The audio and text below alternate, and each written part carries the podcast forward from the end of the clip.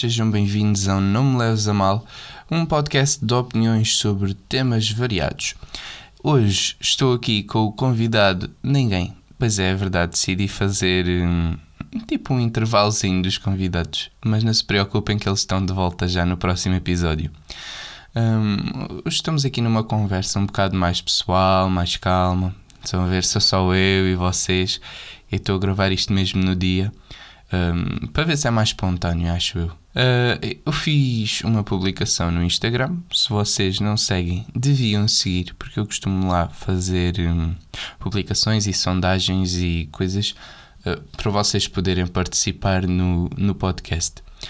E fiz uh, uma publicação de o que é que vocês queriam que eu falasse no próximo episódio. E de várias respostas surgiu-me uma que é interessante chama-se O Politicamente Correto.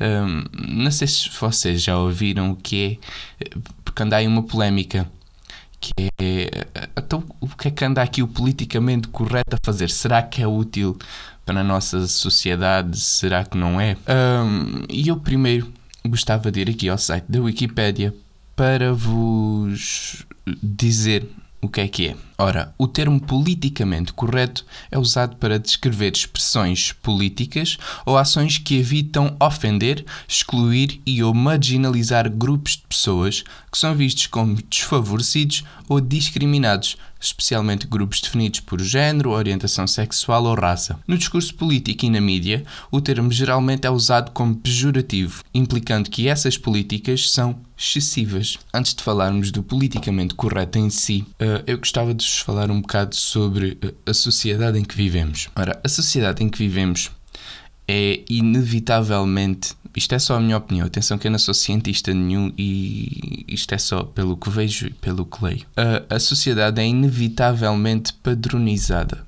Isto quer dizer o quê? Uh, nós, como uma maioria, temos uma tendência a esclarecer, a estabelecer uma normalidade, ou seja, uh, temos tendência a criar determinados padrões para os considerarmos esses padrões normais e vivermos segundo eles. Agora, e se aparece alguma coisa fora desses padrões que nós criamos? Há várias formas de reação. Um, há, por exemplo, o preconceito, que nós já vamos falar aqui. Há indiferença, a pessoa não quer saber. Ou, ou há ainda, digamos, uma forma de abraçar esse, esse pensamento fora da caixa, eh, essa atitude fora dos padrões. Há dois grandes tipos de preconceito. Um que eu não sei o nome, mas que vocês todos sabem, e outro que eu sei. Ora, o primeiro, que eu não sei o nome, é o, vou-lhe dizer, é o preconceito propriamente dito, é aquele que nós vemos todos os dias aquilo que nós conhecemos. É, por exemplo, achar que os pretos são todos ladrões, os ciganos se comportam de forma selvagem, quando na verdade, quando isso não é verdade, não é? E depois tratar essas minorias como se elas fossem fora da sociedade e não as incluir, ou seja, marginalizá-las, pô-las à margem da sociedade.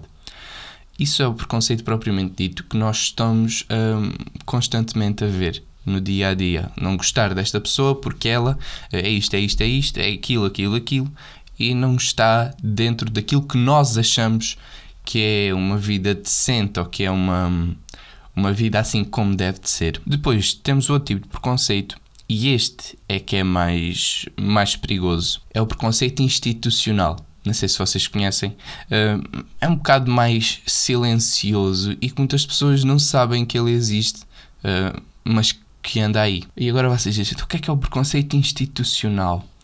Uh, o preconceito institucional é algo que está institucionalizado, ou seja, nós temos uma ideia e nem reparamos que ela é preconceituosa. Porquê? Porque um, nos foi metida na cabeça desde a nossa nascença e nós nunca tivemos tempo uh, para pensar realmente no que é que ela significa. E eu dou-vos já um grande exemplo. Então eu estou aqui a falar com uma pessoa uh, e para justificar que não sou preconceituoso eu digo assim: Ah, eu até tenho amigos pretos. O que é, onde é que está o mal aqui? Nós ao dizermos eu até tenho amigos pretos, estamos a partir do pressuposto que as pessoas de raça negra não são indicadas para serem nossas amigas. Não sei se vocês estão a perceber. Ah, Elas não são indicadas para serem nossas amigas, mas eu que não sou preconceituoso até tenho amigos pretos. Isso não é assim. Isso não é assim. Isto é o preconceito institucional. Ou, por exemplo, até vos dou outro exemplo. Um, dizer assim: Ah, para quem é gay, até é uma pessoa agradável. Ou seja, estamos a partir de um pressuposto que, que as pessoas gays não são agradáveis. Uh, e, e, nós muitas vezes não reparamos que esse preconceito está dentro de nós. E às vezes as pessoas até ficam ofendidas. Que eu, preconceituoso, nunca na minha vida, então como é que isso pode ser possível? E acham quase que é um crime ser preconceituoso. Mas não há mal nenhum nós repararmos nos nossos preconceitos, nós querermos, hum, digamos, partir a parede e passar a barreira dos preconceitos para vivermos, para começarmos a viver numa sociedade mais igualitária. Ora, então onde é que começa o nosso politicamente correto aqui? O politicamente correto, hum, pelo que li e pelo que vocês já ouviram, né, que eu já vos li aqui uma parte da Wikipédia, uh, acho que é, digamos, uma fuga, uma tentativa de falar ao público, de falar com as pessoas, uh, de forma a que esses preconceitos, seja o institucional ou não, não existam. Ou seja, nós somos todos iguais, não queremos marginalizar ninguém porque é que isto gera uma polémica? Isto, isto à partida até nos parece correto, então, politicamente correto.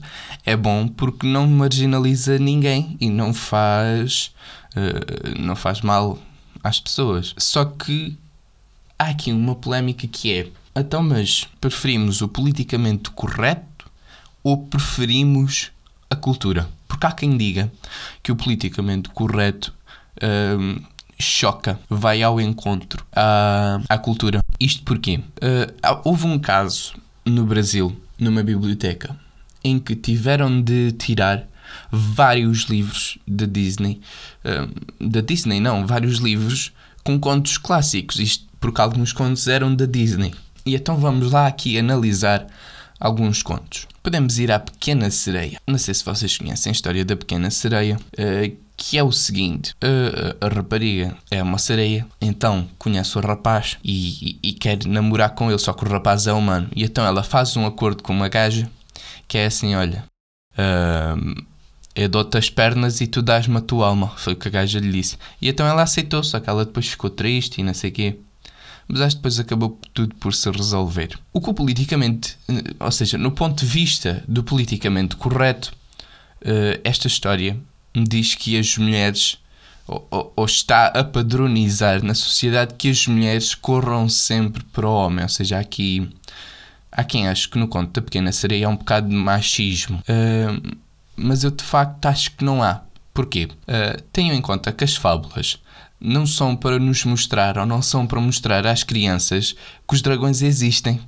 São de facto para mostrar que eles podem ser derrotados. O que é que isto quer dizer? A parte principal da história da pequena sereia não é que ela vai a correr ou que ela está desesperada para se encontrar com o rapaz, não é? O que é que, porque isto tem tudo sempre uma mensagem por trás que faz as crianças entenderem uh, o que é que será mais correto e o que é que será uh, mais incorreto na vida. Isto sem, uh, digamos, sem as submeter a uma data de padrões na sociedade. O que é que esta história quer dizer? Quer dizer que uh, nós temos de ter cuidado com as decisões que fazemos. Ou seja, está a apelar às crianças para que elas não sejam irresponsáveis. Então, por exemplo, vamos à, à Bela e o Monstro. Certamente vocês já viram. E há quem defenda que Bela e o Monstro é uma história sobre a síndrome de Estocolmo. Porquê? Porque a Bela é raptada pelo monstro e depois apaixona-se por ele. Só que essa não é a parte principal da história. Se vocês olharem para o significado que está inerente até, até se forem ver o filme, se forem ver, se forem ler o livro, se forem ver o filme antigo, o que aquilo, o que aquilo diz fala sobre as pessoas que não têm alma. Isto quer dizer o quê? Uh, se vocês repararem, claramente numa vida real não há nenhuma pessoa que se vai transformar num relógio ou uma pessoa que se vai transformar num candelabro. Isto é basicamente um, significa que eles todos, enquanto lá estavam, perderam a alma.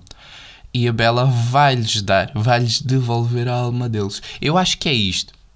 Sim, eu não sou nenhum profissional, mas acho que é isto. Um, e agora voltando aqui um bocado ao politicamente correto. Uh, acho que as pessoas, com esta desculpa do politicamente correto, exageram um bocado. Agora digo-vos, é necessário acabar com estes preconceitos, acabar com estes padrõezinhos da sociedade. É verdade, é necessário.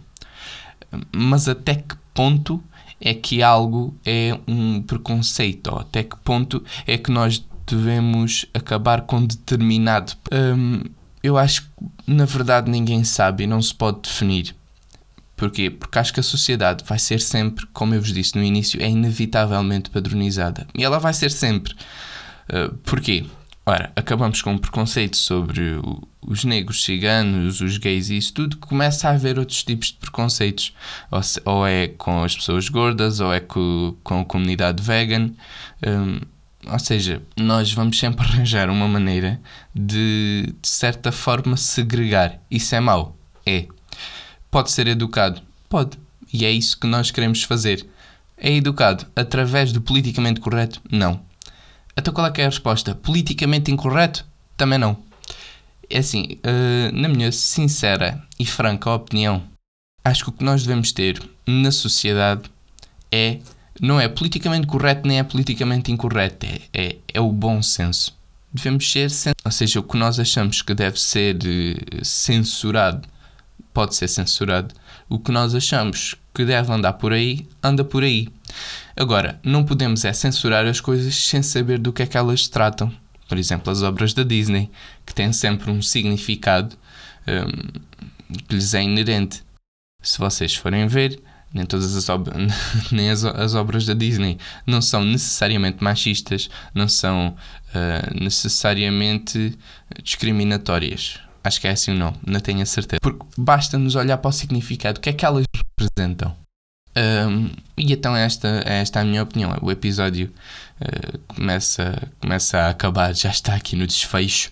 Foi um episódio pequeno, até porque não tenho convidado um, e sei que vocês também gostam de episódios pequenos, porque às vezes os grandes demoram muito tempo a ver né? e compreendem. Um, e pronto, olhem, acho que é isso. Só vos peço que sejam sensatos, que estejam atentos aos vossos preconceitos do dia a dia, porque é importante e nós podemos estar a magoar uma pessoa sem estar a perceber.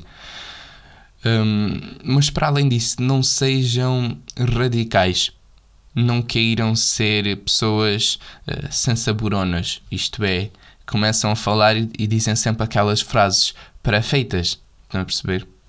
Um, sejam quem vocês acham que devem ser e acima de tudo respeitem-se a vocês e aos outros. Acho que é esta mensagem que eu tenho para vos, para vos mandar.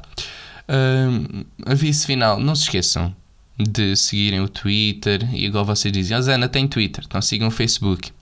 Então agora vocês dizem, ah Zé, mas os meus pais, os meus avós, os meus tios estão todos no Facebook, migrei para o Instagram. Também temos Instagram. Estou fazendo sondagens quer no Instagram, quer no Twitter, porque acho que no Facebook ainda anda a aprender. Ainda anda a aprender no Facebook a fazer sondagens e coisas. Porquê? Para vocês participarem. Porque acho que é importante.